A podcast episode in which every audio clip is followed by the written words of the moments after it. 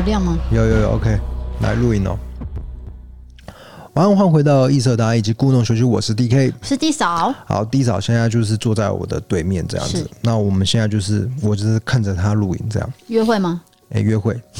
放下这个嬉闹心情，我们今天是要讲一个很可怕的事故，嗯、就是人踩人事件。踩踏事件。踩踏事件就很少人去讲。嗯那因为大量人潮聚集，就就是互相推挤嘛，然后造成了人踩人，甚至呢多人窒息伤亡这种类似这样的一个事故。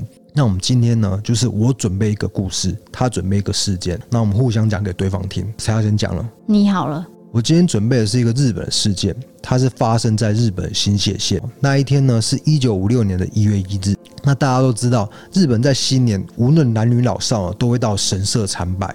那有两个意义，第一个就是感谢过去一年神明的保佑，第二个就是期盼未来一年哦能够顺利平安这样子。所以有很多人呢就会在十二月三十一号二十三点五十九分那一天，那个时候呢准备跨年。那明艳神社就在那一天挤满了三万人，这个时候呢一堆人涌进来要参拜，而拜完的人刚好要走出去，但是因为整个人潮过多，结果导致整个栅栏爆掉，那许多参拜的人因此就跌落了。问题是呢，当时没有适当的照明设备。而维持秩序的警力则是被分配到停车场，而且那个时候也只有十六个警察，所以当栅栏爆掉，许多人跌倒的时候，就周遭一片漆黑，没有人知道就是发生了什么事情，竟然引发了莫名的恐慌，人踩人事件就因此发生了，悲剧蔓延一直到深夜一点。就总共造成一百二十四人死亡，还有七十七个人轻重伤。那这个时候呢，消防人员就跟警方呢，赶快把这个尸体放在明艳国小体育馆。你想想，这本来是一个很欢乐的一个参拜的活动。但是呢，竟然发生这样子一个悲剧，所以呢，只见地板上的神社附近，哦，都是死者跟伤者的衣物，就放在地上这样子，瘫在地上了，瘫在地上。对，那这个事件当然就是引发了很多人，很多相关人士引咎辞职，而且参拜动线之后呢，也做了很详细的规划，就是比如说他规划进、规划出这样，他不会就是说。一进一出就是整个这混在一起，这时候就是这样发生的啦。那之后日本就很少发生这样子踩踏事件了。那就跟我现在要讲的一样，因为我现在讲的也是台湾发生这起之后，呃，就没有再发生类似的。可是你有没有发现说，像国外很容易发生这种人踩人的踩踏事件？对，是时不时会发生。例如说，呃，西班牙斗牛节这种嘉年华的活动。那台湾什么时候有发生过呢？这是在民国五十五年，很久以前的事情。好，那现在呢，这栋大楼已经改成一个商业大楼了。嗯。然后是伫立在基隆的市区，那其实它的顶部呢是做成一个船的烟囱的造型，就是很像在呼应这个基隆港嘛，因为它的地方是很明显可以看到基隆港的。它前身是一个戏院，那在民国五十五年，也就是一九六六年的一月二十四日当天呢，刚好是农历的大年初四哦，这是过年的时间，跟这个类很类似诶，都是一个过年的一个氛围就对了。因为假期的时候人最多嘛，哦、最容易出事、啊哦，有道理。对，嗯、然后那天下午三点四十分，这个戏院刚好播的电影是《地狱水晶宫》，这是一个台语的电影。在那个年代，其实戏院常常会有超卖票的情况。其实它本来的位置加起来只有八百二十一个。可是他当年哦，他卖出六百多张票，可是里面却挤满了一千七百多个人。你说它的容量是可以多少？八百二十一，但是挤进了一千多人，一千七百多。哦，一千七哦，快两千这样子。对，就是很多人是坐在楼梯的。其实当年已经有电视了啦，可是因为电视不是说每个人家都有，而且又比较贵嘛。然后当时又是过年的假期，人潮又众多，电影呢，尤其是台语电影，就是最受到大家的欢迎。然后民国五十几年的时候，其实当时很多人家都会生很多小孩，因为是战后婴儿潮嘛，嗯，所以每个人家都会有三四个小孩左右。所以那时候你只要是带进去看电影，可能就是一家五六口这样。嗯，然后你可能只买两张票，可是你带进去的人是五六个。哎，啊，验票人员是怎样？就是让他们进去就对，都 OK 对不对？OK。当年就是你要看那个验票人员心情好不好。如果那个人心情好，就带你进去。哦，你就 OK 就进，就是完全看撕票员的心情啊。嗯，有些小孩是他没有大人带，可是他想要进去，他就会偷溜人家的那个家庭里面一起溜进去。哦，对，当年的那个情况没有那么严格，赶快装手，就是跟在屁股后面走进去这样。对，所以实际在场人数永远都会比卖出去的还要多。嗯，所以是很常发生的事情。好，那为什么当时会发生忽然推挤的状况？有传说就是因为有扒手他被抓到了，然后这个扒手就马上说：“灰蛇族啊，给你来找哦。”这是一个传闻，就是没有证实。对，因为他当时就是踩踏了嘛，那很多人就是慌乱之中就走掉，根本没有人证实是什么事。可是目击者是有听到跟看到，就是说大家都是戏院散场的时候走出来的，可是没有听到，例如说警铃响啊，或是有人说灰蛇族没有。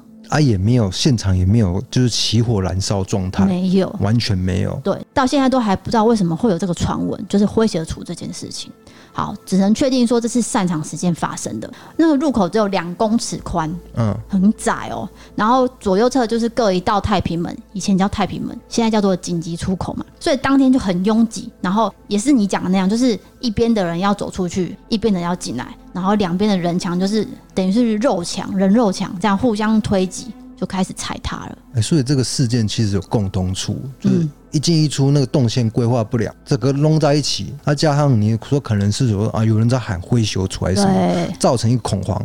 然后日本那个事件是因为栏杆爆掉，对，一堆人掉下来，然后就造成哇恐慌这样子。我觉得重点是恐慌啊，恐慌，恐慌就会跑啊。对啊，你也不知道发生什么事情，那就跟着人群一起挤这样子。先跑再说，先跑再说就造成有人可能被压在底下踩过去这样。对，那你知道这个电影院的工作人员他见状哦，他其实他只担心说，哎、欸，有人混进去看白戏，哎，他又把太平门关掉了，所以很多小孩就是进退不得，所以才被踩踏。嗯可能那个工作人员也没有想到会这么严重。我在猜，那个工作人员是没有听到灰熊出。所以他只觉得说，我先把门关起来，不要让那些人看白戏，所以才造成说哦，两边的人这样推挤。对，好，反正最后呢，造成七个人死亡，这七个人都是小孩，最大的十三岁，最小的只有三岁。那你有没有想过一件事情？这些小孩都是被大人踩死的。哦，对对，就是你家长跟小孩可能都走失了，然后一团乱的情况下，你就只是想要活命，所以你就拼命的往前走，然后踩的都是小孩，好可怕。欸，这样想起来真的是很变态。对，就是慌乱之中，你根本不会想那么多，你踩的就是小孩子。好，那其实这个当天发生的时候啊，前五天台北刚好也发生一起戏院火灾。所以那时候这个过年大家过得很难过，就是说，哎，怎么才几天而已就发生两起意外，而且还是这么重大的意外，尤其是西院推挤这种很离谱，就是你没有想过说，哈，怎么会推挤成到七个人死亡，而且都是儿童？我相信这种事情在现代是想不到的，真的想不到。对，而且你说那个这件事情发生前几天，还有发生什么火灾？戏院出，嗯。所以我在想，搞不好这个事就真的是有人在喊灰熊出，所以造成那个很大恐慌。嗯，总之大家就是慌乱之中才会造成的嘛，可能有关联。对对，那这些尸体还是要验尸嘛？结果验尸结果就是也是踩压窒息致死的。这个惨剧发生之后，基隆市长还有警察局长就是先后赶到现场，然后先慰问这个死者家属嘛。好，这件事情发生之后，就是基隆市政府啊、警察局这些等等的相关单位就组成专案小组，然后就决定给这些呃家属，就是七名家族每个人两万五千元，在当年应该是蛮多钱的。然后受伤的九名儿童就是负担全部的医药费，然后他们也成立了一个智商委员会，然后也在呃殡仪馆举行公祭，这个馆门上就悬挂罹难七孩童之上这个白色的布条，然后灵堂中呢也挂满了许多各界送的挽联，这样，因为这件事情实在是太悲痛了，因为都是儿童。好，那这个案件呢，侦查终结就是这个戏院的老板。当时呢，就是被判业务过失致死罪，处十个月有期徒刑。然后太平门管理员处八个月，常务经理处七个月。就相关人士都有受到一个法律上的制裁，就对了。对对对，所以这个是当时呃最轰动的事件。那这件事情之后，其实台湾就没有再发生这种踩踏人严重的呃意外了。嗯。那这些资料都是参考文史工作者管仁健先生的文章。那其实现在这栋大楼就是改建成皇冠大楼。其实也常有很多问题，它有淹水、漏水、瓷砖掉落。你知道，它前几年啊，瓷砖掉落的时候，打到一个富人死掉了。啊，就是比较旧的大楼都会有瓷砖的问题啊。然后传出意外的时候，大家都会冠上一些灵异的传闻嘛。因为当时是过世七个小孩，所以就会有七小鬼这样的灵异传说。搞不好基隆人会知道。可是哦，我上网真的找不到有人分享有关七小鬼的灵异故事啊。哦，没有，我找不到。我不知道是不是听众还是观众有没有这个类似的故事可以跟我们分享，因为我真的找不到。也许年代太久远。嗯，对对，所以这就是我要分享的基隆戏院踩踏事件。那今天的很简单的一个两个事件的跟大家分享就讲到这边喽，我们就进入我们的不会离开杠的时间喽。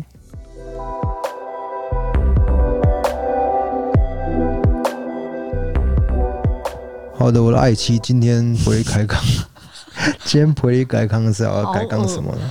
没有，因为我们有就是请网友投稿嘛。是的。那其实有些网友是蛮乐于他们。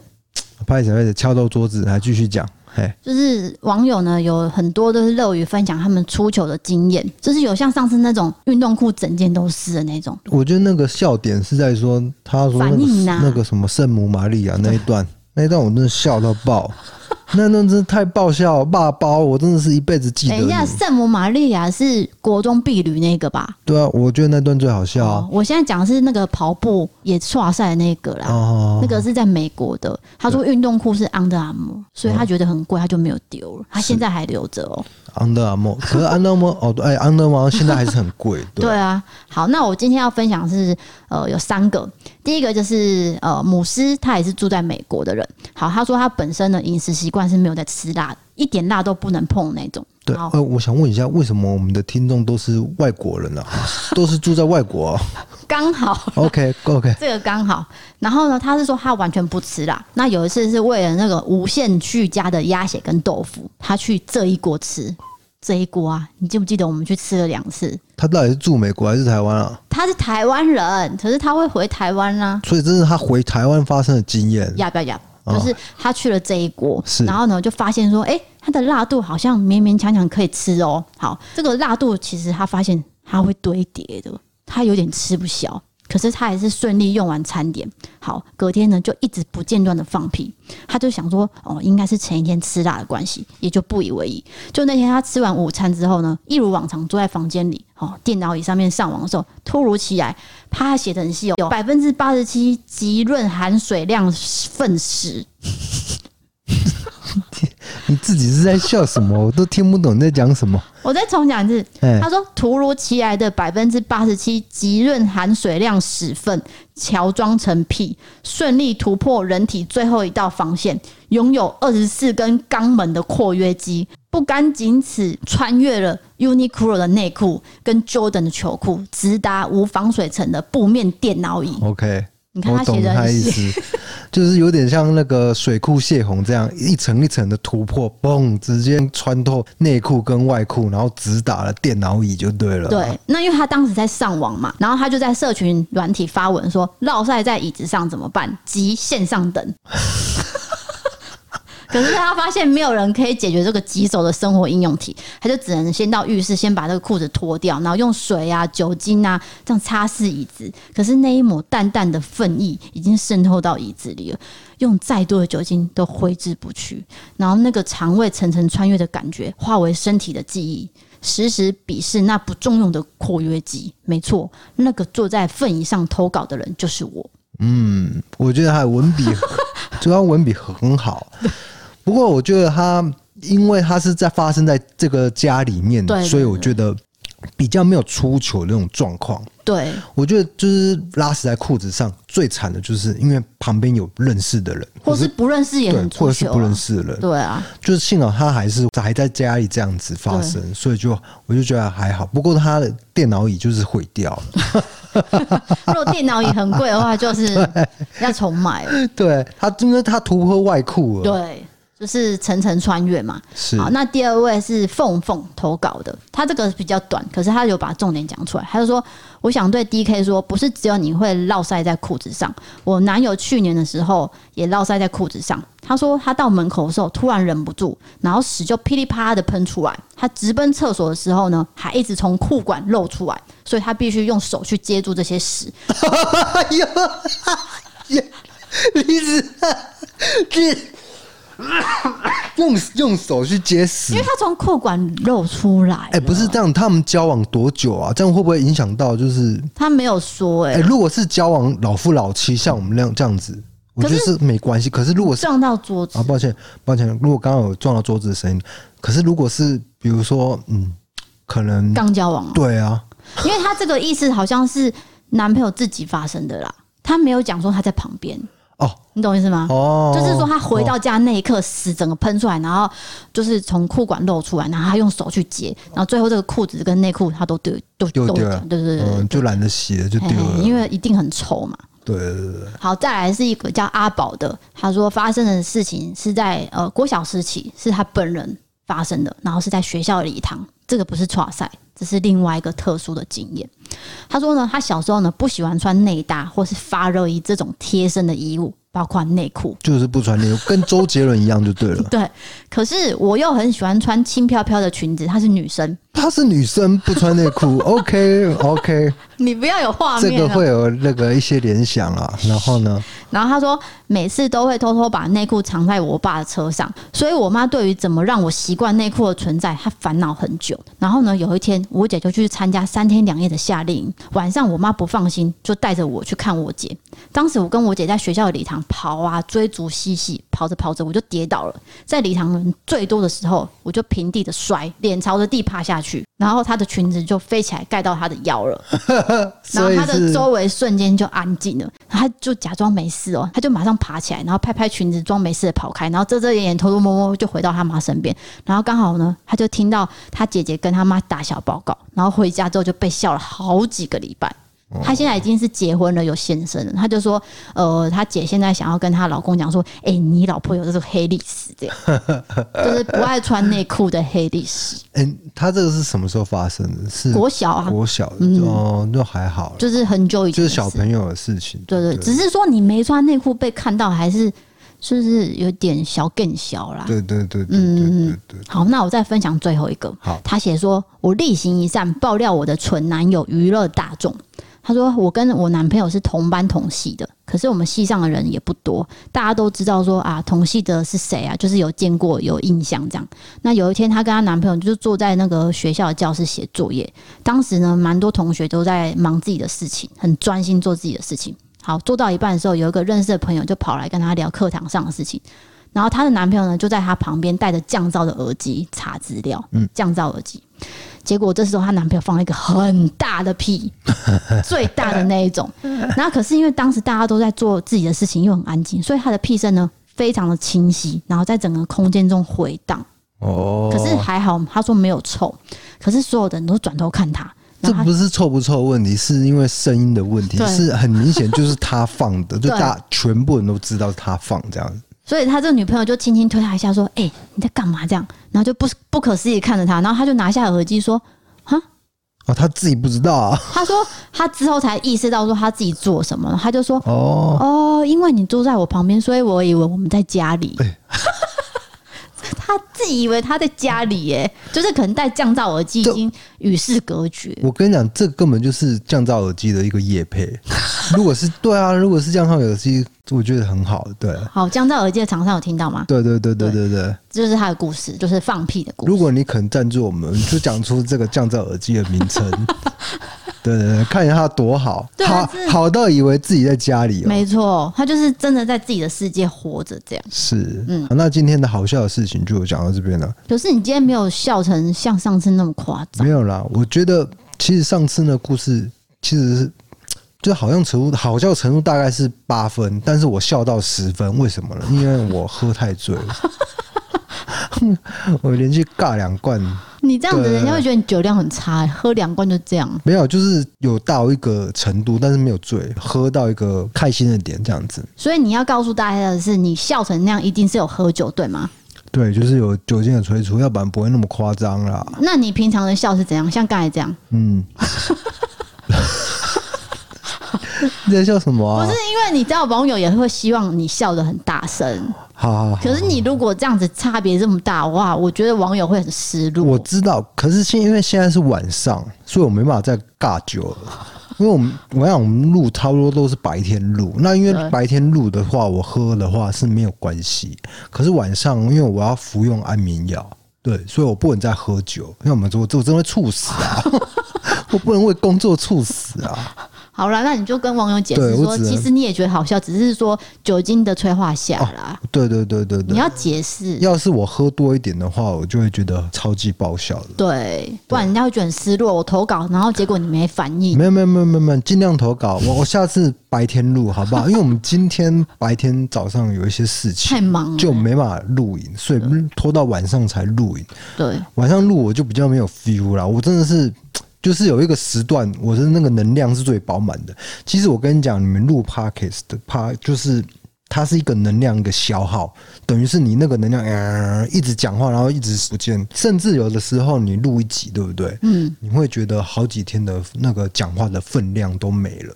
其实这就跟主持人的工作一样，他们回到家就不想讲话啊。对对对对，对，像我们等一下关掉，我们也不会讲话。对，一样。所以我们我们感情出了很大的 状况。我要跟各位讲说，就是我们常常会为了说等一下要不会离开杠，我们就可能当天都没有聊天哦。除了必要的事情要讲，例如说吃饭这种事情要讲之外，我们都不聊天了，刻意不讲话。对，就是把那个能量保留在录音的时候出来，这些刺激的火花才有，不然的话真的是不好笑。对，那、嗯啊、有的时候像我们现在在开杠，就是有时候你啊，我是说你先不要讲。到这边不要讲了，到时候我们留在 Podcast 讲出来。对，有时候变成这样，所以我们生活跟工作已经完全混在一起了。那没有办法。对，就对啊，这就是说我们的那个工作的任务啦，就是这样啊。对啊。总之，大家开心比较重要嘛。对，就是希望让大家收收听的人能够开心，这样子。抱歉，有点结巴。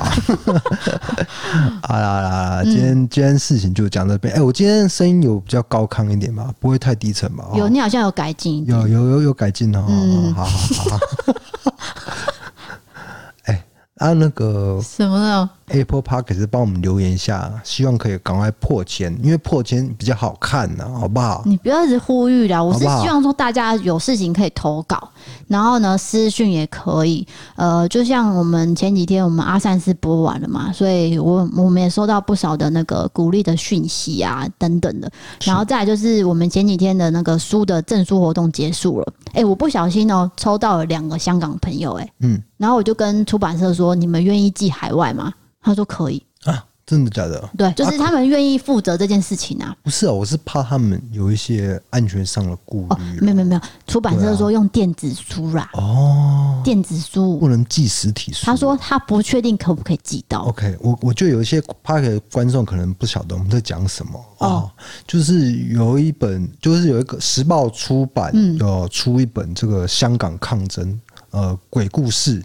呃，通灵的故事，嘿，有关香港抗争鬼故事这样子，那个就是嗯，政治敏感嘛，嗯、那当然就会，他就是就是给我们做一个抽奖的活动。对，因为我担心怕香港朋友收到书可能会被政府他们的政府怎么做什么样的动作这样子，不知道啊啊，所以是电子书应该就查不太到了哈。没有，因为我有问时报出版说，你们香港有没有出这本书，他们说还是去网络上买。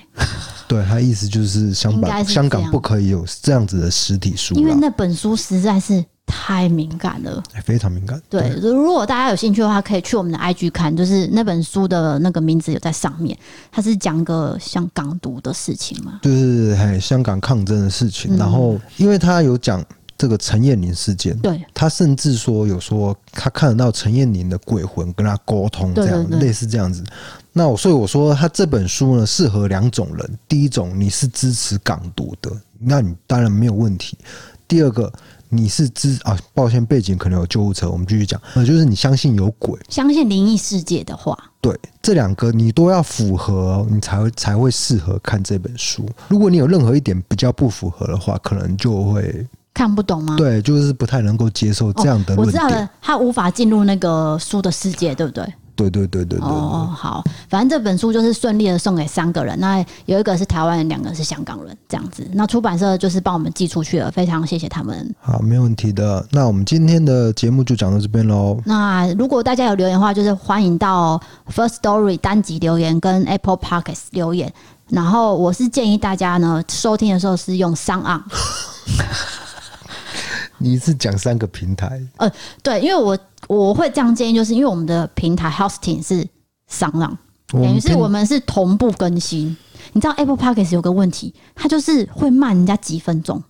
对啊，很奇怪。你每次都跟我说节目上架，我我是那边刷都刷没有。对，你就是必须等个几分钟，然后 First Story 也是，所以我现在就是鼓励大家去上浪直接去听。呃，我几点上就是几点听得到。哦，对，所以建议大家是用那个收听。然后你要留言的话，就是去 First Story 留言跟 Apple Podcast 评分。那希望大家都给我们五颗星星哦，谢谢你哦，感谢大家。我是 DK，我是 D 扫，我们下次见，拜拜。